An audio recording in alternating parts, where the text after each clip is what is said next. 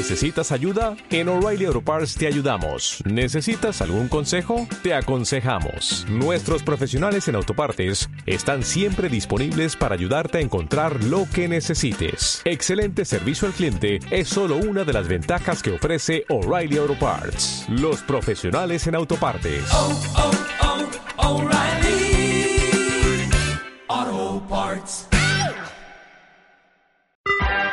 Estás escuchando esmiradio.es.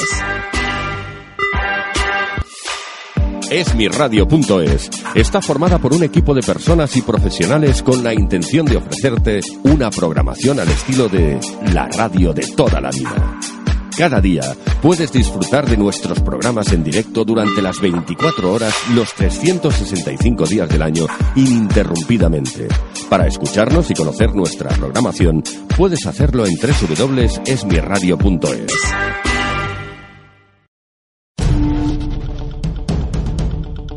Todos los martes, de 8 a 9 de la noche, Nexo Empresa. Un programa que aporta soluciones para la pequeña y mediana empresa. Dirige y presenta Franco Losada. Aquí, en esmiradio.es. Bienvenidos a una nueva edición de Nexo Empresa para esmiradio.es. Como saben, Nexo Empresa es un espacio dedicado para la pequeña y mediana empresa, así como a entidades. Hoy el tema a tratar va a ser la importancia de tener un buen asesor fiscal. Para ello, y como siempre cuando emitimos desde Granada, con nuestros eh, colaboradores habituales, eh, Cecilio Hurtado de Activa Mutua, buenas tardes. Hola, muy buenas. Y Antonio López de Asesoría Belerda. ¿Cómo estás, Antonio? Buenas, pues mira, aquí de nuevo, a ver qué hacemos en este nuevo programa. Bien, hoy ya sabes de que el tema principal va, va a pilotar sobre tu eje, ya que es un tema puramente económico y como siempre vamos a intentar hacerlo de una manera muy eh, práctica, muy directa y muy llana, ya que lo que nos interesa es que todos nuestros oyentes eh, perciban de una manera clara la información y el contenido que pretendemos darle. Como siempre, recordarles que pueden contactar con nosotros en nuestra página eh, de Facebook, Nexo Empresa, o bien a través de Twitter, arroba.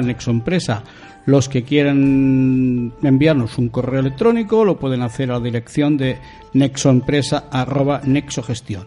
Bien, vamos a ver si empezamos el tema de hoy, que creemos que es de un gran interés para todos ustedes. Eh, Antonio, ¿desde cuándo una empresa tiene obligaciones con el fisco? Pues mira, casi desde antes de empezar la actividad, porque eh, lo primero que tiene que hacer un empresario, porque sea Es- persona es física- es pagar. Bueno, no, las obligaciones con Hacienda no siempre son pagar, porque hay una serie de obligaciones, por ejemplo, fíjate que esta que te voy a hablar no es de pagar, es de, de grabar. Una, una persona decide iniciar una empresa y entonces, eh, ¿qué tiene que hacer? Pues ver cuándo va a empezar a, a producirse las ventas, pero es que antes de producirse las ventas tiene que hacer una serie de inversiones en local, adaptaciones. Bueno, pues para poder desgravarse el IVA de esas facturas, tiene que comunicar a la agencia tributaria que va a ser empresario.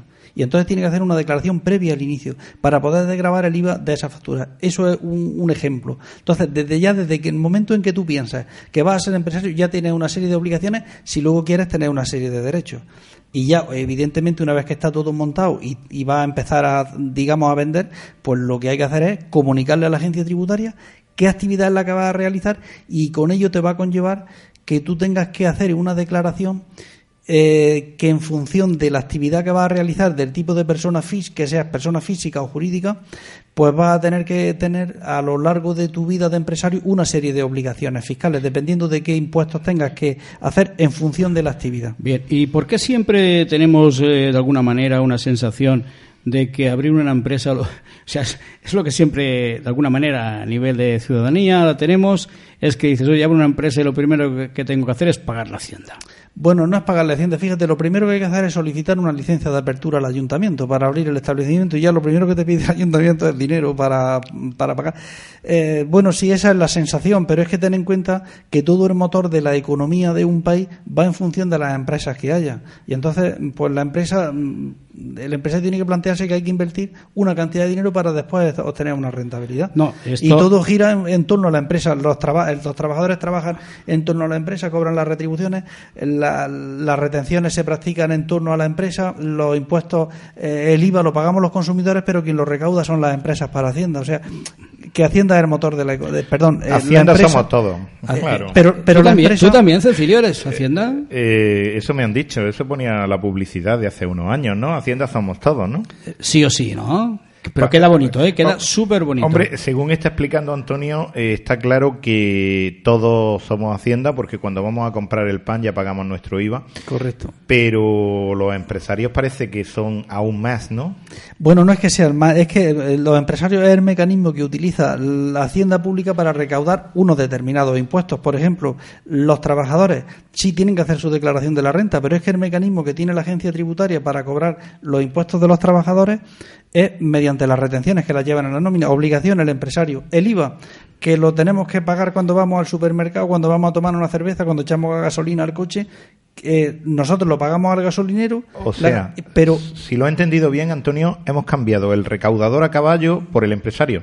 sí, totalmente. Más directo imposible, Antonio, ¿eh? Sí, sí, totalmente. Eh, Antonio, el, el tipo de modelo que tienen que declarar eh, los empresarios o las empresas irá en función de la actividad, ¿no? ¿O es el mismo modelo para todos? Bueno, es, el mismo, es un mismo modelo, se llama el modelo 036, es el mismo modelo para todos. Lo que pasa que eh, está compuesto de 10 o 12 páginas y en función de que sea una persona física, el empresario, o una persona jurídica, habrá de rellenar una serie de, de hojas y otras no deberá de rellenarlas. Y en función de qué tipo de empresa sea, pues tendrá unas obligaciones en unos impuestos y en otros no. Y en cada uno de los impuestos habrá una serie de regímenes que tendrá que optar cuando se inicia la actividad si tiene la opción de optar. Si es obligatorio, pues tendrá que marcarlo y tendrá que apechugar con las consecuencias que contraiga. La casilla La casilla, ya, ya. oportuna que marquemos. que no es la de la quiniela, ¿no? ¿no? no, no, es la de la quiniela, la de la quiniela, pero contraria. Oye, una pregunta, pero de buen rollo, ¿eh? Que no es... no es- Eh, este te dispara, ¿eh, Antonio? Eh, es de- dispara. Pero que no me- no me mate. No, es que me ha llamado mucho la atención que en este documento de alta, que es previo, que dice que se llama 036, es que nombre más bonito. Eh, habrá que marcar en una de las páginas, has dicho cuántas páginas tiene el Eh, documento de alta. pues si mal no recuerdo, así a grosso modo, mínimo ocho. wow. Fácil, fácil. Fácil, fácil. Oye, una pregunta, Antonio. No, que- eh, eso tiene que hacerlo una. Eso no puede. Mirar, eh, perdonar que interrumpa. Sí, sí, e- sí. e- ese documento no lo puede hacer una persona. Solamente tiene que hacer una persona que conozca el sistema impositivo español.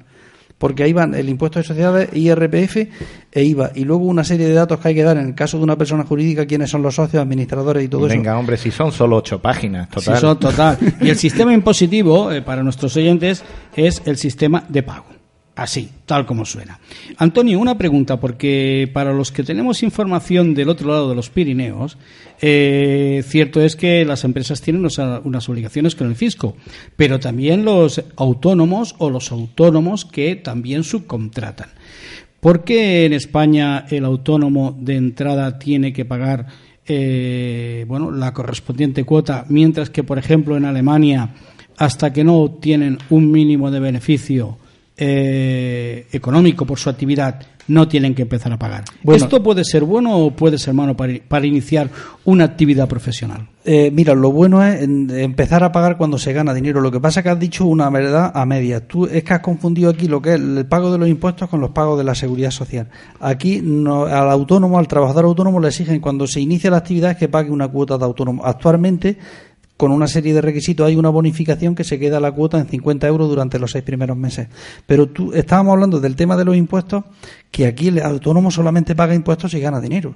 Si no gana dinero no se pagan impuestos. Vamos a no confundirnos. Bueno, entonces acláranos a nuestros oyentes, a partir del autónomo, a partir de qué cantidad eh, bruta de facturación mínima o máxima Va en función del beneficio. El autónomo vende, obtiene unas ventas y tiene una serie de gastos que la legislación lo tiene preceptuado, lo que tú puedes deducir. De ahí obtienes un rendimiento que es positivo o negativo. Si es negativo no tienes que pagar nada porque tienes pérdidas. Y si es positivo tienes que ir entregando el 20% trimestralmente de los beneficios que obtienes. Ponme un ejemplo, porque a nuestros oyentes que no seamos eh, los típicos coloquios que los que vemos. eh, Pon un ejemplo, por ejemplo, eh, de 10.000 euros que una persona pueda tener de beneficio, el autónomo tiene que pagar 2.000 euros. Sí, es correcto, efectivamente, así. así, así es. Es así. Bueno, pero ten en cuenta que ese pago es a cuenta de su impuesto de la declaración de la renta. Sí, luego en que función... luego en función de sus otras situaciones y otro tipo de ingresos o de sus situaciones personales y familiares, pues puede salirle la declaración de la renta a devolver o a pagar. Bien, Eh, Antonio, ¿qué debe hacer un empresario antes de iniciar la actividad? Pues mira, lo primero que tiene que hacer es, como hemos comentado anteriormente, es hacer un análisis de viabilidad de su empresa y una vez que ya, eso es lo que, que- normalmente no lo hacen, sino se le ocurre abrir el negocio y vamos a funcionar. Primero análisis de viabilidad. Y dentro del análisis de viabilidad lo que tiene que contar es porque eso no lo hace ningún empresario, es ver el entorno normativo en el que funciona, tanto a nivel laboral como a nivel fiscal. Porque el- la, dice esto me va a dar tanto dinero y luego pretende el empresario sacar beneficios de no pagarle el IVA a Hacienda, de no pagar la seguridad social de los trabajadores y los empresarios deben de aprender de que el sistema impositivo hay que cumplirlo y la normativa de seguridad social hay que cumplirla. Eh, Antonio, una pregunta. Tú, en tu opinión, eh, yo, mm, ¿es posible que una persona eh, se haga este estudio de... eh, eh, pondré un ejemplo, porque si no, Francisco ya me mira mal diciendo va a hacer una pregunta muy técnica, muy complicada. Quiero abrir un pequeño negocio. eh, al lado de mi casa he visto un bar muy bonito, tiene una esquina muy buena que pone se traspasa. Y yo creo que, podría yo llevarlo. Oye, eh, este estudio de viabilidad, ¿tú me crees a mí capaz de hacerlo? Yo sí me veo capaz de llevar el bar. ¿O tendría que contratar a un profesional? Pues mira, mm, es mejor con una ayuda de un profesional siempre, pero cuando estamos hablando de autónomos, de pequeños negocios, lo primero que tiene que ver cualquier persona, estamos hablando de una empresa pequeñita, es decir, ¿cuántos gastos fijos voy a tener yo todo, todos los meses? Voy a tener que pagar el arrendamiento, que es tanto. Voy a tener que pagar la cuota de autónomo. Voy a necesitar dos empleados y para esos dos empleados tengo que ir a un asesor que me diga cuánto va a ser el coste de los dos empleados, porque yo eso lo tengo que pagar. Y ahora, como consecuencia de esto, ¿cuánto me va a costar la licencia de apertura? ¿Cuánto tengo que invertir? Y ver eh, cuántos impuestos me va a suponer pagar esto. Y en función de eso, tienes que prever las ventas que tienes que hacer mínimas para que el negocio empiece a ser rentable. Y ya analizas si vas a poder obtener las ventas Claro, o no. claro, pero es que yo entiendo mucho de bares, pero de números no tanto. Hombre, Entonces, Cecilio, no teníamos ninguna duda que esto lo dominabas eh, y muy bien. Entonces, la siguiente pregunta que me hago es, aceptado que tengo que recurrir a un profesional porque tengo que saber lo que cuesta la seguridad social y tengo que saber lo que cuestan los impuestos y tengo que saber un montón de datos que yo no manejo porque sé mucho de mi especialidad. He dicho un bar, pero podría haber dicho un taller o una pastelería, da igual. Eh, puesto que tengo que acudir a un, profesional, la siguiente eh, pregunta que se me ocurre, y no sé si me la puede contestar Francisco mejor que tú, Antonio, cualquiera de los dos es, ¿y cuánto me puede costar ese profesional? Porque realmente yo quiero saber si me merece la pena entrar en ese negocio o no. Hombre, voy a invertir el- mi, mi ahorro y me gustaría saber, antes de poner ahí mi ahorro, si, mm, bueno, esto es viable o no. Creo que merece la pena gastarse el dinero en un profesional, pero ¿esto como cuánto me puede costar? Pues mira, eh, te voy a contestar yo porque yo tengo un despacho que se dedica a estas cosas y cuando a mí me viene una persona seria, mm, que Como veo yo, que- sería como yo. Sí, te valgo, te valgo, ¿no? Sí, me vale, me vale. Eh, lo que hago es decir, mira, eh, vamos a hacer el estudio de habilidad porque hoy hay muchísima competencia en nuestro sector. Le echa un poquito una mano al- a esta persona con un poco la ilusión de que vaya a ser cliente en el futuro. Y entonces, pues inicialmente, pues hombre, depende de qué tipo de actividad, pero la mayoría de los casos, si son negocios pequeñitos, pues lo que hace es echarle una manita y no cobrarle nada. Y ya inmediatamente que inicia la actividad, pues ya empieza a cobrarle la minuta oportuna. Antonio, tenemos que dar paso a nuestros patrocinadores y luego también entraré yo a dar mi opinión. Asesoría de Empresas Belerda SL es una sociedad de profesionales con más de 15 años de antigüedad, dedicada al asesoramiento fiscal, contable y laboral de pequeñas y medianas empresas. En Belerda te asesoramos sobre cualquier duda o consulta que tengas sobre tu empresa. Puedes ponerte en contacto con nosotros en el teléfono 958 29 58 68 o mediante nuestra página web www.asesoriabelerda.com. En Autocares Palma Unión, con sede central en Granada, nuestro servicio es la mejor garantía. En Autocares Palma Unión disponemos de una amplia flota de autocares y microbuses con las mejores calidades, garantizando el máximo confort y seguridad en sus viajes. Porque nos importan nuestros clientes, todos nuestros vehículos están adaptados para las personas con movilidad reducida, ofreciendo una nueva perspectiva del placer de viajar tanto en nuestra web www.autocarespalma.es como en nuestro teléfono 958 81 33 56 encontrarán la información necesaria para decidirse por nosotros, una empresa con tradición que apuesta por el futuro. Autocares Palma Unión. Teléfono 958 81 33 56.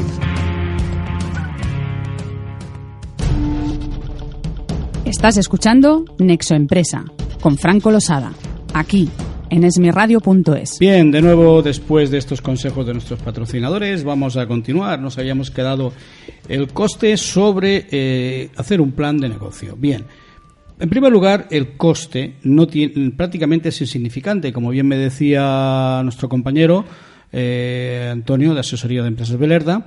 El coste, para poder analizarlo, no lo tiene. Otra cosa es realizar el estudio. Nosotros podemos hacer un preanálisis, un prediagnóstico y a partir de aquí poder ver si eso tiene o no tiene viabilidad. Lo que sí que tiene coste, eh, Cecilio, es empezar a elaborar el plan. Piensa que para poder elaborar un plan de, negocio, o como se suele decir, un business plan, tiene muchísimas horas. Y nosotros, los expertos, esto lo puede corroborar el Antonio, ya podemos saber si va a tener eh, viabilidad o no de entrada. ¿Por qué? Porque no solamente tienes que contar con tu ilusión, con tus ganas de hacer, sino hay que analizar en qué sector te vas a meter, cuál va a ser tu competencia, con qué costes vas a tener que competir y así otros muchos puntos. Mira, eh, sí, lo que pasa que yo he entendido la, la, pelín- la pregunta de, de Cecilio. Hemos, eh, este- él estaba haciéndome la pregunta de un autónomo que casi ha sido empleado siempre, que ahora se ha quedado sin trabajo y quiere un poco buscarse la vida. Como me ha dicho que en la esquina de donde él vive ha visto un letrerico de que se traspasa y esa persona pues quiere un poco buscarse la vida.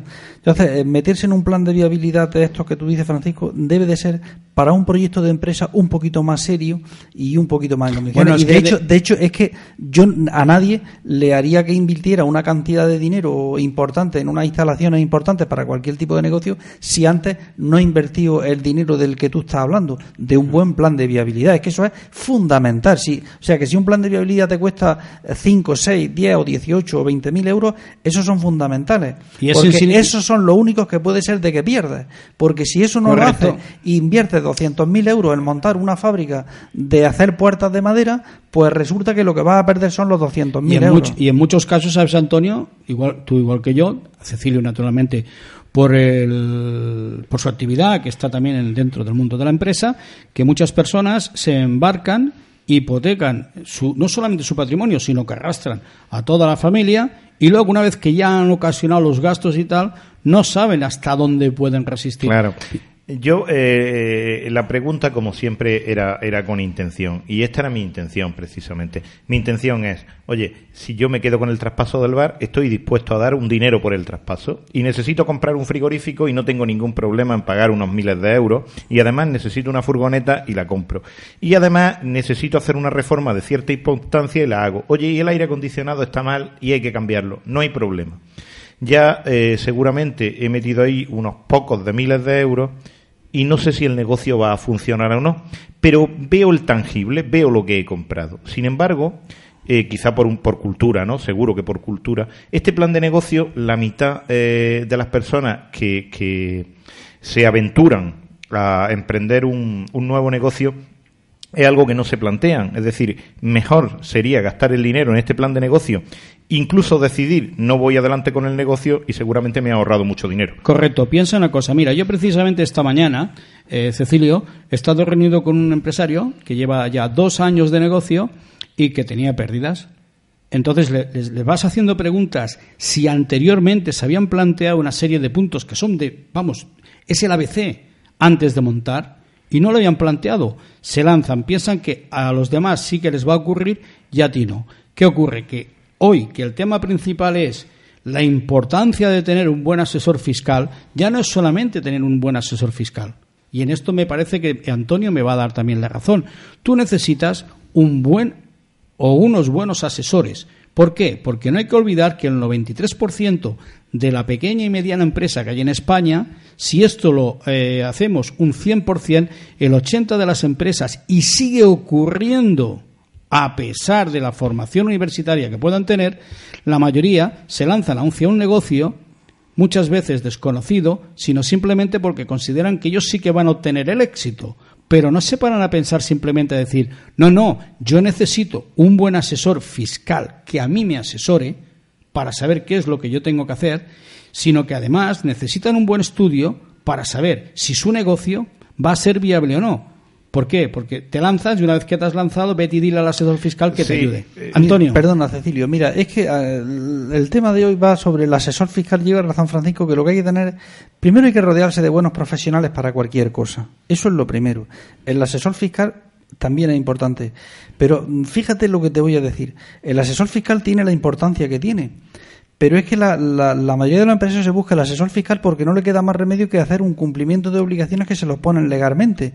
Pero no eh, se busca en el asesor fiscal para lo que debieran de buscarse el primer asesor, que hemos dicho para la viabilidad de la Claro, empresa. es que- si es que esto es por obligación legal que lo hacen, Claro, sí, no, sí. no porque tengan una mejor contabilidad montada, porque la contabilidad da una mayor información, eh, porque le puede dar un- una guía, sino para Eh, cumplir las obligaciones mínimas que se las obligan por ley. Y es que si no, no harían ni eso, ni siquiera. Estamos, creo que estamos los tres plenamente de acuerdo. Pero eh, yo voy al fondo, a la causa. ¿Por qué ocurre esto? Eh, os voy a dar mi porqué, el- por lo menos mi explicación. Es decir, se confunde eh, el negocio en sí mismo con la gestión del negocio. Yo voy a montar un picadero y sé más que nadie de caballos. Por tanto, ¿a quién necesito yo que me explique? En principio, de eso, de ese punto, a, A nadie. nadie. Bien, pero está claro que un picadero de caballos es algo más que los caballos en sí mismos, hay que gestionarlo. Y es aquí donde quizá eh, pensamos que em, el resto de, ingredientes de la gestión son algo muy fácil y que viene dado por añadidura y que nos va a caer solo del cielo, ¿no? Perfecto. Y además una cosa, piensan que la inmensa mayoría recurren, como es el caso de Antonio, de Asesoría Belerda, que eh, muchas veces compartimos clientes, que recurrimos ya a Antonio cuando ya, es decir, cuando ya no tengo, algunos casos, solución. Voy y le digo, oye Antonio, mira, que es que tengo esta facturación y estos ingresos. ¿Vale? Sí, y estos gastos. Y entonces Antonio dice, muy bien, me traes de facturación un millón de euros y unos gastos de uno y medio. ¿Qué quieres que te haga? ¿En qué te los gastas? Y la inmensa mayoría, oye, no saben. Es cierto. No saben, no saben. Lo primero que tiene que llevar una empresa es tener un asesor, no que le haga, los impuestos debe de hacerlos bien, pero una de las cosas que debe hacerle es asesorarle que la contabilidad no tiene que ser para cubrir el tema de la obligación fiscal, sino que tiene que tener una contabilidad para saber cómo va su empresa en el día a día, en semana a semana o mes a mes, ver si está ganando dinero o está perdiendo dinero. Como consecuencia de eso, habrá que pagar una serie de impuestos Bueno. que el asesor intentará o deberá intentar de que pague lo mínimo posible. Pero eh, hay que... la- Claro, todo esto me, me lleva a otra pregunta. Me- mm, estoy- sé que estoy muy preguntón, pero es que he venido a esto. Me extraña, Eh, me eh, est- eh, Cecilio. Me lleva, me lleva a otra me- pregunta. Cecilio, me extraña que estés preguntón. soy yo mismo, soy yo mismo. Eh, y, y tanta ventanilla única y tanta mm, parte de la administración dedicada a que a fomentar la empresa y tanta oficina eh, de asesoramiento y al final ese asesoramiento no se puede obtener si no es yendo a un buen profesional y encargándoselo y pagándolo. Lamentablemente. No, pero es que eh, ese- esa materia eso es muy complicado, Cecilio. Tú por tu por tu trabajo debes de saber que tenemos unos cambios normativos continuamente y si tú abres una ventanilla única con un funcionario, debes de esa vamos a decir ocho horas que se supone que es lo que te trabajamos cualquier persona, pues parte de esa hora esas personas tienen que estar dedicadas a la formación, que es lo que hacemos los profesionales. Uno de los análisis que se debe de hacer en un despacho profesional para ver si es bueno o no es ver las horas de formación que tiene su personal porque es que tenemos un- en la materia fiscal, la contable y la laboral, es que es raro el, el- el día que no hay un real decreto en el boletín modificando. pero, Antonio, Entonces, estarás de acuerdo conmigo y Cecilio también que en muchísimas ocasiones se han dirigido, sobre todo profesionales como vosotros, a una entidad oficial de la Administración y vosotros sabéis más que el que está en la ventanilla que ha salido un nuevo Real Decreto y cómo se tiene que aplicar. Pues mira, no si- digo todos, pero sí en alguna ocasión. ¿Es así o no? Mira, yo he tenido la fortuna de que me han dado clase unos buenos profesionales. Antonio, del- Anto- Antonio, eh, no me seas político. no, no, no, no. Respóndeme no. a la pregunta en concreto. ¿Se ha dado casos que los profesionales Sí, sí, totalmente. vais allí y en ocasiones que estáis vo- vosotros, los que sois buenos profesionales, que estáis pendientes del BOE, y me refiero a los dos, vais allí a la institución que corresponde y resulta que la persona que está allí, no, no la estoy criminalizando, pero no ha tenido a lo mejor la oportunidad de ponerse al día porque no le ha dado No, no, medio. yo te voy Déjame, a- yo te- perdona, Cecilio, yo te voy a poner un ejemplo. Yo he estado haciendo una formación. Para los oyentes, Antonio ha dicho que tenía razón en el punto, en ocasiones. Sí, no, pero siempre, siempre, siempre tiene razón y te la voy a dar con el ejemplo este que te tampoco- voy a dar. Mira, tampoco- a mí me han dado clase de los mejores profesionales que hay de la agencia tributaria aquí en Granada y cada uno me ha dado su materia según se la han preparado para dar las clases. Y estoy hablando de gente de alto nivel de la administración. Y cuando hacía una consulta sobre alguna materia de la que no venían a dar la clase, o mm, no en lo que ellos estén en el departamento donde ellos están trabajando todos los días, pues tienen sus serias dudas como las tenemos todos y tienen que echar mano al librillo, porque el sistema impositivo español es muy complejo.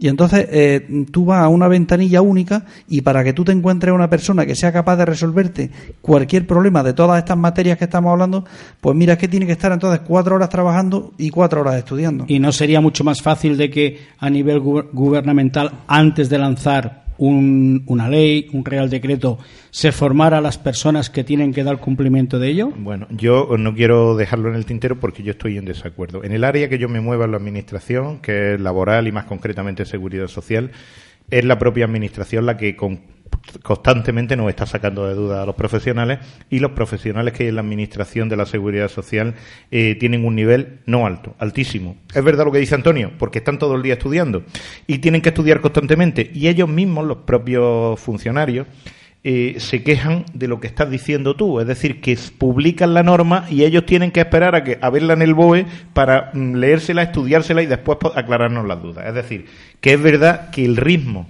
de, de, de- de producir y de fabricar normas que tenemos es inasumible para todos, para el ciudadano, para el profesional y para la propia administración.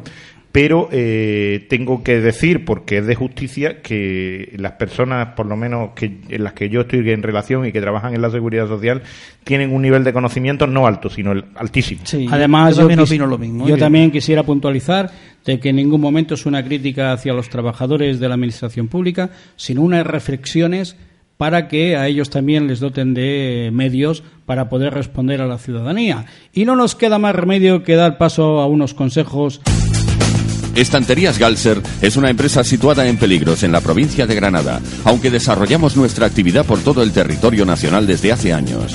En Estanterías Galser somos especialistas en el diseño y fabricación de mobiliario y decoración para su tienda, teniendo una amplia y larga experiencia que nos permite asesorar a nuestros clientes sobre el diseño más adecuado de su nueva o reformada tienda. Además disponemos de un amplio catálogo de productos para suministrar al sector del comercio. Puede contactar con nosotros a través de nuestra web www.estanteriasgalser.es o en los teléfonos de atención al cliente 902-501-182 y 958-402-146.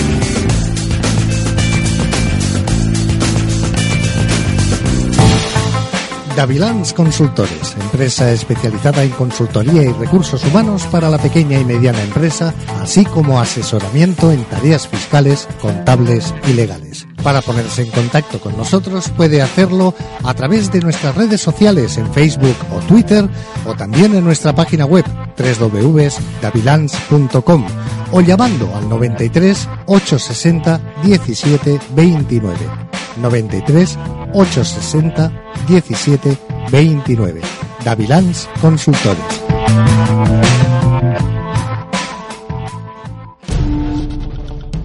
Estás escuchando Nexo Empresa con Franco Losada, aquí en esmiradio.es. Bien, de nuevo aquí con ustedes, con nuestros eh, colaboradores, Cecilio y Antonio. Y Cecilio, bueno, en estas pauta de patrocinadores eh, ha estado haciendo una serie de comentarios y quiere hacerle una serie de preguntas eh, muy interesantes a Antonio. No, yo está claro que, que, bueno, está muy bien. Hay que tener un buen asesor, Jolines, claro, y un buen asesor y, y- y buenos proveedores y buenos clientes. Qué duda cabe. Pero ahora se ha puesto de moda todo, como todo el mundo virtual, este todo funciona en la nube, fantástico y tal. Eh, yo soy de la vieja escuela y me gusta verle la cara, eh, sobre todo con el que me estoy jugando los cuartos, ¿no? Pero mm, lo que te quería preguntar, esto de la asesoría online que se ha puesto tan de moda y es tan chulo y algunas ofrecen precios, créete que he estado mirando y que realmente muy, muy competitivos. ¿Qué opinas si un asesor es, mm, realmente es válido tenerlo online o necesita esta presencia física? Si me permites un momento, Antonio, me gustaría que Cecilio nos definiera competitivos, porque así para nuestros oyentes, de la manera que él enfoca la pregunta, y a ti te facilitará la respuesta. ¿Qué entiendes en este caso en concreto? Precios muy competitivos. Competitivo es que en la- Barato, en la, página web low cost. Eh, te- claro, low cost, pero porque te ponen, hacemos, mire, le hacemos las nóminas, los seguros sociales, la contabilidad, le limpiamos los cristales y todo por mm, 9,99. Antonio, ahora sí que puedes responder porque es lo que yo quería, que te facilitara la respuesta, porque si no era un poco una pregunta trampa. No, mira, eh, te voy a decir una cosa. Para lo mejor para una persona que tiene un kiosco de pipa o una, un bar pequeñito que tenga a lo mejor un empleado, pues al fin y al cabo eh, le puede hacer ciertas cosas, ciertas consultas online, pero mira, ¿cómo le mandan las facturas para que te haga la contabilidad, por ejemplo? ¿Se las escanea? Claro, claro. El bueno, pues se la escanea y te la hace. Sí, sí. Bueno, de hecho ya hay programas que desde el escaneo. Pero mira, cuando estamos hablando de empresas serias, los empresarios arriesgan y como todos sabemos, además lo estamos viendo todos los días, hay operaciones de dinero negro, de todo esto. Entonces al asesor se le pregunta de todo. Y hay preguntas que ni se pueden hacer por internet, ni se pueden hacer por el teléfono, ni nada. Por una cosa, porque el asesor, con la última ley de blanqueo de capitales, si tenemos conocimiento de algún tipo de operación que se va a hacer fraudulenta, tenemos la responsabilidad de denunciarlo. Y si no lo denunciamos, podemos causar hasta una sanción para nosotros Para de vosotros, sí, 60.000 sí. euros. Ahora y entonces, ¿qué es lo que quiere? Eh, que estamos hablando de asesoría, pues de estas de para, para llevar Sí, un hombre, kiosco, para hombre, llevar yo- un kiosco de pipa. Yo tengo un negocio, yo no, yo no tengo Una ningún- persona que tenga un negocio serio y en condiciones no se busca un asesor por internet. Pero para nuestros oyentes, informarles de que hace ya algunos años salió una ley en la cual las gestorías, más llanamente, o las asesorías, tenían una corresponsabilidad junto con el cliente a nivel jurídico y penal. ¿Por qué? Porque hasta hace unos años, el, las, dijéramos, el asesor fiscal, el gestor que, que todo el mundo ya le conoce, eh, bueno, estaba exento. Íbamos allí y le decíamos, oye, yo quiero que me, declares esto. ¿Qué ocurría? Que cuando se detectaba que había habido un fraude, automáticamente el profesional quedaba exento de, de dicha responsabilidad. ¿Qué ha hecho el gobierno? Ha dicho, vamos a ver, si una persona acude a un profesional porque no tiene conocimientos ni medio, es el profesional el que le tiene que decir esto no se puede hacer. Es una forma de garantizar. Sí, pero Francisco, hay una serie de cosas que tenemos nosotros que nosotros podemos estar llevándole la contabilidad a un cliente y podemos estar haciéndole todas sus liquidaciones de impuestos, aplicando todas las normas eh, correctamente en función de la información que tenemos. Pero es que ellos pueden estar haciendo operaciones en B o cualquier otro tipo de Bueno. operaciones que nosotros no tenemos conocimiento. Sí. ¿Qué es lo que ocurre? Pues que alguna vez te pueden hacer alguna pregunta, pues como que mi primo hace no sé qué, Correcto. y tú le das una serie de informaciones en el cual estás incurriendo en una posible responsabilidad. Sí, pero entonces, lo que está, eh, está claro, Antonio, también de que, dado el caso de que un, profes- un profesional de vuestra categoría se encuentre con una reclamación judicial debido a que ha hecho una gestión y ha firmado digitalmente la documentación de una empresa o de cualquier per- persona privada, naturalmente el juez se da cuenta claramente de que ese profesional ha dado curso a algo que verdaderamente no lo ha hecho con mala fe.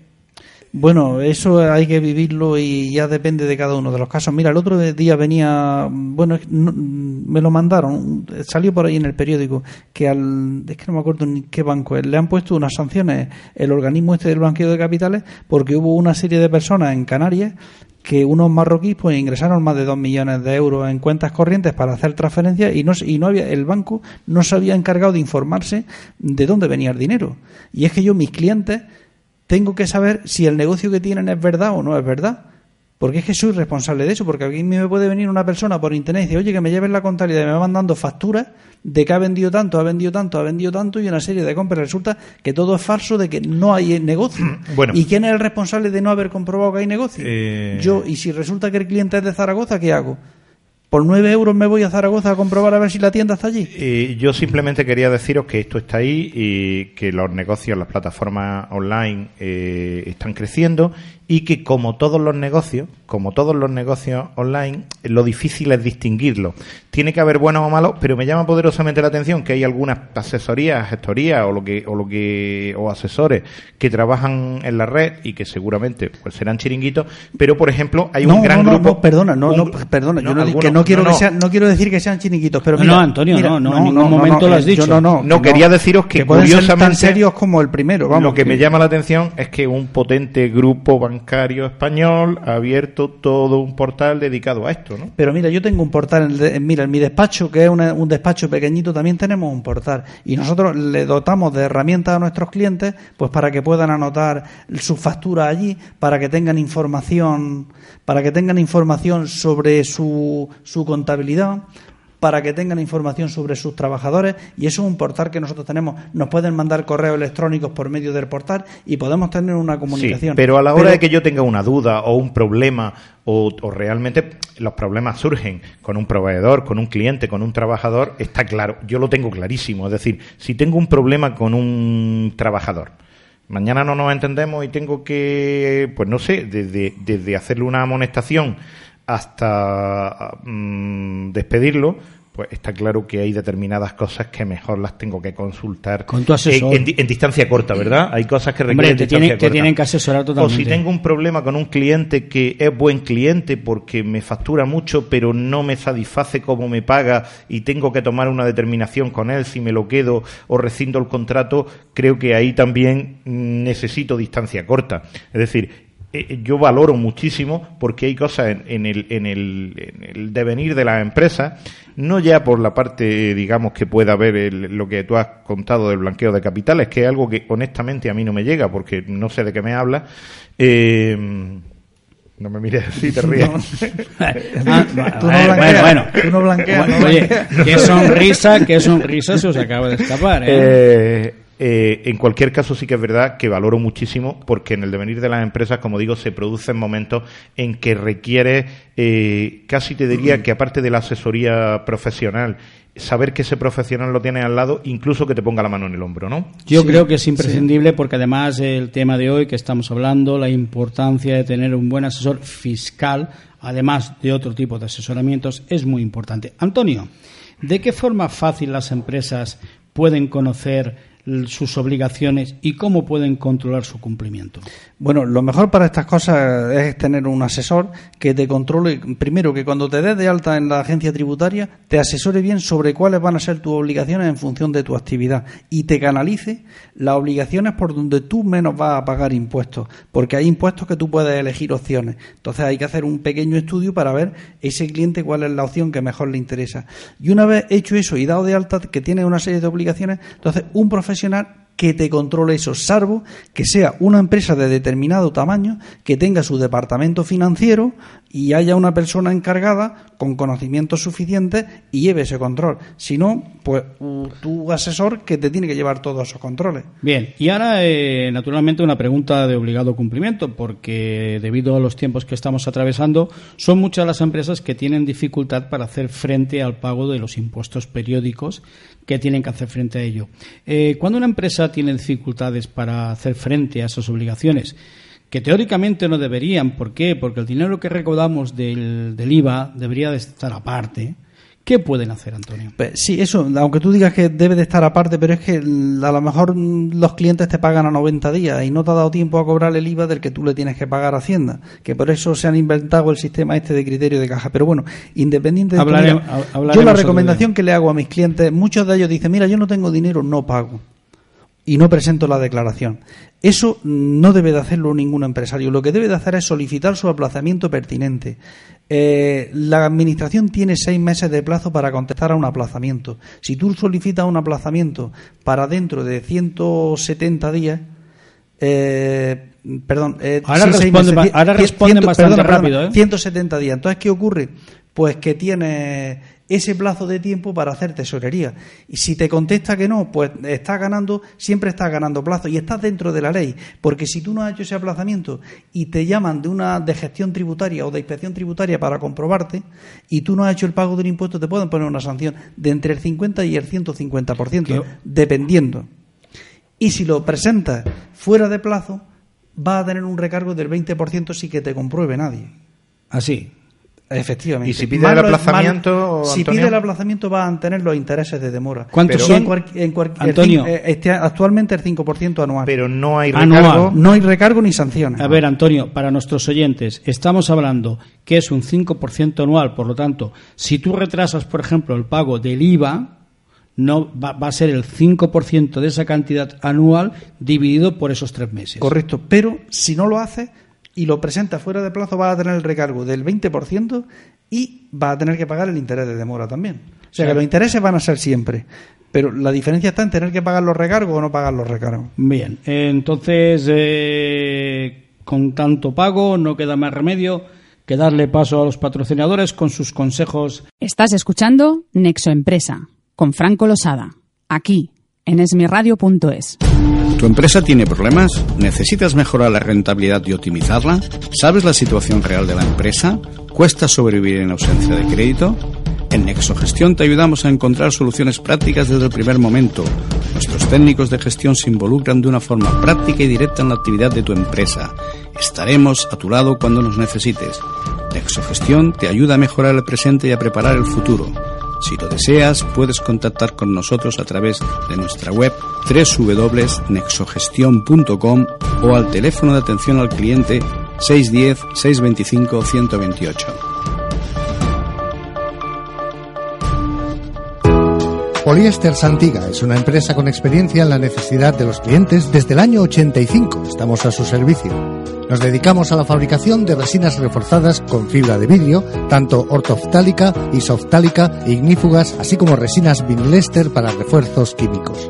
Hacemos recubrimientos de piscinas, camiones cisterna, cubas para baños o cincados, como piezas de maquinaria, atracciones y una larga diversidad de actuaciones o fabricación. Puede contactar con nosotros a través de nuestra web www.polistersantiga.com o al teléfono 93 718 85 64. 93 718 85 64. Estás escuchando Nexo Empresa con Franco Losada, aquí en. De nuevo con ustedes ya encarrilando la recta final del programa de hoy, que el tema principal es la importancia de un buen asesor fiscal. Antonio, eh, una empresa que tenga un contable para llevar su control de facturación, cobros, pagos, etcétera, ¿tú crees que puede controlar y saber todo esto bien? Pues mira, normalmente un contable, si tiene que estar pendiente de lo que le deben los clientes, cobrar, pendiente y llevar su control de pagos, de que nadie, de controlar las facturas, que nadie le cobre una factura doble, que los albaranes coincidan todos con las facturas. Está en un trabajo diario que no le da tiempo pues a ver las normativas y a estar al corriente de las obligaciones y no tiene tiempo. Esto lo puede hacer una empresa que tenga un departamento financiero que tenga su departamento de contabilidad y dentro del, del departamento de contabilidad pues hay una persona que se dedica a vigilar todos estos contables y a analizar los datos y entre esos análisis pues están sus obligaciones fiscales. No, Eh, esa empresa, ahora si es una empresa pequeña eh, es muy difícil de que la persona que está en el día a día allí pues pueda controlar todos los cambios normativos que hay y todo eso. Bueno, eh, entre los dos me habéis convencido. Vale, eh, de acuerdo. Va a abrir- va a abrir el bar, ¿no? mm, no, no, primero voy a encargar un plan de viabilidad y cuando tenga el plan de, viabil- de viabilidad y eh, haré entonces un plan de negocio y cuando tenga el plan de negocio eh, voy a buscar a un buen asesor. No, no esperábamos menos de ti, Voy a al buscar un buen asesor. Pero claro, eh, la pregunta es, ¿busco un asesor fiscal? Yo conozco un asesor fiscal, creo que es muy bueno, ¿eh? me han hablado muy bien de él. También he, hablado, he oído hablar muy bien de una asesoría laboral, que creo que en contabilidad son de lo mejorcito. Pero no sé, eh, estos son expertos en fiscales laboral, ¿serán buenos los mismos para llevarme la contabilidad? Oye, ¿y la asesoría jurídica? ¿Se la doy al mismo despacho? ¿Lo contrato todo en un paquete? ¿Es más fácil, es más sencillo? Eh, ¿Es coherente que esté todo junto? ¿O es mejor buscar a- a cada uno un especialista de cada tema? Muy buena pregunta. La pregunta de la voy a intentar responder yo. Es conveniente que esté todo en el mismo despacho. Lo que pasa que lo que debes de buscar es un despacho donde más o menos todas estas materias que tú estés hablando eh, las tengan diferenciadas, porque un profesional que sepa fiscalidad, materia laboral, materia contable y jurídico yo entiendo que sería eh, un abogado, porque es que en las otras materias pueden ser abogados o no ser abogados. Que controle todas esas materias perfectamente es muy complicado. Entonces yo buscaría para mi mi empresa, pues un despacho profesional donde allí mm, se puedan sentar en una mesa y hablar de toda la información laboral fiscal, porque por ejemplo ahora para despedir a un trabajador tienes que ver tu cuenta de resultados de los tres trimestres compararlos con el año anterior. Entonces si tienes el contable al lado, Es que que estás él- pensando en motivos económicos, veo, ¿no? Vamos, a ver, yo- ¿en qué quieres que piense? Ah, no sé, Yo- no yo- sé. yo- Hombre, no sé, también lo podemos hacer un despido discipli- disciplinario, incluso improcedente. Bueno, ya, pero lo que te quiero Uy. decir es, de- pero, Sí, sí, sí. pero donde vamos, yo donde voy es que si tú estás integrado en un despacho donde tienes un especialista de cada una Sí. de estas cuestiones, pues tú te- Tienes te- una visión de globalidad, ¿verdad? y que te es importante. sientas en una mesa el empresario con sus dos o tres asesores y le pueden dar la cada uno desde su punto la de vista. reflexión la hacía porque a mí desde fuera me cuesta mucho dividir. Es decir, si bien entiendo lo que tú dices, que cada una de estas especialidades requiere por sí misma un- un- una, una cantidad de conocimiento y por tanto unas horas de estudio importante y es muy difícil que una persona aglutine tanto conocimiento, también es verdad que, que- que son temas que son transversales. Es decir, en una nómina estoy haciendo retenciones, estoy afectando a la parte fiscal. Correcto. Y eh, la contabilidad, de alguna manera, está, está, por supuesto, la contabilidad está íntimamente conectada con la fiscalidad, pero también con la materia laboral, como tú mismo has dicho. Es decir, que, creo que mm, veo, veo eh, que sigue habiendo despachos, quizá no tanto, donde están muy especializados en una materia. Y digo, bueno, oye, si solo se dedican a laborales que tienen que ser muy buenos en esto, seguro. Porque me parece difícil, eh, si pierdes la visión de globalidad, eh, quizá estés perdiendo mucho, ¿no? Bueno, lo que pasa, una cosilla, es que puede haber despachos que estén especializados en una cosa, pero luego ellos eh, de forma independiente tienen contacto con otros despachos que no están en el mismo sitio y trabajan en conjuntamente para resolver sus problemas en común, que son independientes pero que trabajan Correcto, o sea que ya están asociados, este despacho laboral ya está asociado con un despacho fiscal y se, efectivamente, se eh, funcionan correcto. en alianza de alguna Correcto, manera. correcto, aunque no estén en las mismas instalaciones, por decirlo de Muy alguna bien, forma. muy bien. Eh, lo que sí que tengo que decir yo por nuestra experiencia, es decir, eh, Nexo Gestión, que es el creador y el que elabora este programa de Nexo Empresa, dada su actividad, eh, como bien sabemos, nosotros entramos desde el por qué una empresa puede facturar hasta que finaliza el producto o el servicio. Eh, lo que siempre recomendamos es lo que bien ha dicho antes Antonio, por nuestra experiencia. Nosotros no tocamos ese área, sino que cuando vemos que alguno de nuestros clientes está en fuera de juego en este sentido, siempre le recomendamos que coja a alguien de su confianza, pero que le dé el sistema, le dé todo integral, ¿de acuerdo? Eh, cuando no lo tiene, naturalmente colaboramos con Antonio, que es un gran profesional, y como bien decíamos, yo siempre suelo decir, mira, el tema jurídico es algo puntual. Es muy importante coger a un buen asesor que te lleve todo, la contabilidad, la- las nóminas o lo laboral, la fiscalidad, todo. ¿Por qué? Porque tienes a un único interlocutor. Como bien ha dicho Antonio, si te vas, no, uno que me haga las nóminas, el otro la contabilidad, el otro eh, las declaraciones. Al final, oye, te haces un lío, gastas mucha más energía. Y este profesional, cuando crea conveniente mm, recurrir a un jurista, como ya se conoce y es todo un equipo, es mucho más fácil, mucho más económico y mucho más práctico. Antonio, eh, también eh, hay sanciones para aquellas obligaciones de impuestos que no haya que pagar. Eh, mira, No sé que- si he realizado la pregunta con el tono pregunta. Te la repito. ¿También hay sanciones para aquellas obligaciones de impuestos que no haya que pagar? Sí, mira, por ejemplo, un empresario puede tener una obligación, eh, una cosa que yo creo que el que está metido en el mundo de la empresa lo conoce. Todas las empresas tienen la obligación de hacer una declaración que es la de las operaciones realizadas con clientes y proveedores de mayores de 3.000 euros, que es una declaración informativa, que no es una declaración a pagar. Todas las empresas tienen la obligación de comunicar un modelo a la agencia tributaria comunicando lo que le ha pagado a cada uno de los trabajadores individualmente y lo que se le ha practicado de retención y los costes de seguridad social que ha tenido cada trabajador, para después poder practicarle el borrador de la declaración de la renta. Bueno, pues eso son una serie de obligaciones que obligaciones formales, no de pago. Y el no cumplimiento en plazo de esas obligaciones, pues conlleva para la empresa una serie de sanciones. Unas van en función de los datos que ha, omitido y otras van pues en función del número de documentos que nos has presentado. Mm, Vale, oye, eh, yo mm, no sé, esta ta- eh, te- eh, tengo en la cabeza una serie de términos que han salido aquí y como que me reverberan, ¿no? Sanciones, multas, recargos, intereses. Y de todo esto me surge una nueva pregunta. Mm, ¿qué responsabilidad tiene el asesor frente al cliente si se produce alguno de estos desastres que parece que rondan? Bueno, mira, la responsabilidad con respecto a lo que es a la administración siempre la tiene el sujeto pasivo, que es la empresa. Cualquier consecuencia de esto se van a dirigir siempre y se lo van a cobrar y todo va, la administración va a ir en contra de lo que es el empresario, salvo que haya sido una operación fraudulenta que haya estado montada por el asesor y, de, y, y lo declaren responsable subsidiario. Al... Pero bueno, eso tiene que ser por medio de una inspección de Hacienda y demás.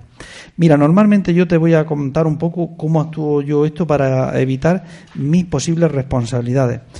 Eh, primero, al cliente hay que asesorarle conforme a lo que dice la ley. Si el cliente quiere, por alguna circunstancia, incumplir la ley, hay que ver la importancia de lo que quiere incumplir. Porque si lo que quiere es que le meta un ticket de una comida, que son 9 euros, dentro de una facturación de 600.000 euros al año, pues la verdad, yo le digo que no y no me complico mucho más la vida. Ahora, si viene y me dice que quiere que le meta un Mercedes que le ha costado 90.000 euros, que es el que él tiene para pasearse, pues le digo, digo, mira, esto tiene una serie de consecuencias y tiene una serie de cuestiones. Y entonces no debes de meterlo porque la ley no te permite meterlo. Y él dice, no, sí, métemelo. Pues entonces yo le redacto su documento y le firmo que le he comunicado que no es legal meterlo y que me autoriza a meterlo. Y si lo que está haciendo es una operación fraudulenta, lo normal es que le voy a decir al cliente que se vaya del despacho que no lo quiero porque yo puedo ser responsable de esa operación fraudulenta porque me pueden a, mí acusar de que yo he montado esa operación para que el cliente gane una cantidad de dinero. Entonces, esas entiendo que son las formas en que debe de actuar el asesor para eludir responsabilidades con respecto al cliente. Es por eso, Antonio, de que en, los estos, en estos últimos casos que estamos viendo por los medios de televisión, también están implicando a los gestores de, dijéramos, de los infractores? Evidentemente es por la ley de prevención de, de, blanqueo de capitales que he dicho anteriormente. Mm, yo, asesor, estoy viendo que mi cliente está emitiendo facturas falsas para llevarse eh, dos millones de euros. Mi obligación es denunciarlo sobre la marcha, pero no debo de dudarlo porque si no es que voy detrás de él sino delante. O sea que Porque me puede, él, mi cliente cuando vea, se vea encerrado y dice, no, a mí es que me lo ha montado este. Me ha dicho vale. que lo haga de esta forma. O sea que el esquema es, eh, el, recau el, recaudador a caballo lo hemos cambiado por el ciudadano y el policía a caballo lo hemos cambiado por el asesor. Mira, sí, correcto. Sí, sí, sí, sí, sí, Está sí, sí. Muy sí. bien, eh, Cecilio, no se te escapa nada, ¿eh? Mira, es que el tema está en una cosa, es que en las empresas hay... Hay formas de que, bueno, habría que hacerlo todo cumpliendo la norma. Pero hay una serie de cosas que, bueno, que son, vamos a incluirnos todos. Pues que mete una facturita por aquí y, bueno, pues son cosillas que normalmente las hacemos todos. Vamos a incluirnos ahí todos. Bueno, yo no lo hago. Habrá, yo tampoco, yo habrá tampoco. sus excepciones. los que estamos aquí, ninguno lo hace. Yo tampoco, pero me voy a incluir.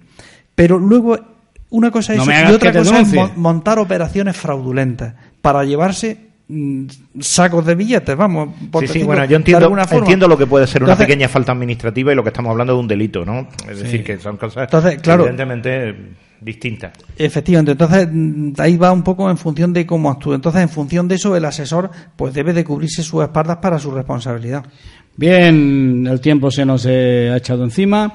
Espero de que eh, este tema que es de gran interés les haya podido, sobre todo, no solamente a las personas eh, que no tienen una empresa, sino también a los empresarios y a entidades, tener más información de las responsabilidades, de los pagos, de los que tienen que hacerse los administradores y empresas a través siempre de un bu- buen asesoramiento eh, fiscal y de otro índole.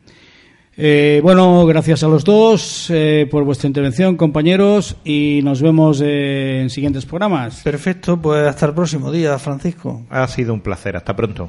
Bien, eh, como siempre, antes de despedirme de ustedes, recordarles que pueden ponerse en contacto con nosotros a través de nuestra página en Facebook Nexo Empresa o bien a través de Twitter arroba Nexo Empresa. Si lo prefieren, pueden hacerlo a través de nuestro correo electrónico eh, nexoempresa arroba nexogestión.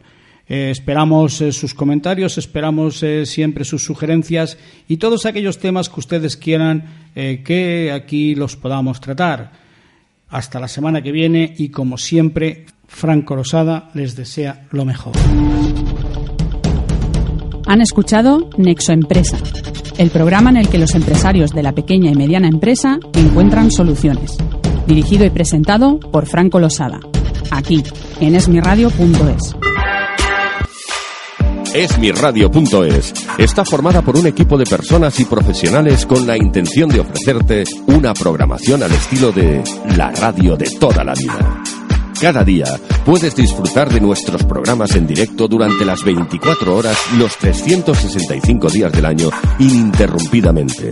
Para escucharnos y conocer nuestra programación, puedes hacerlo en www.esmiradio.es. Estás escuchando esmiradio.es.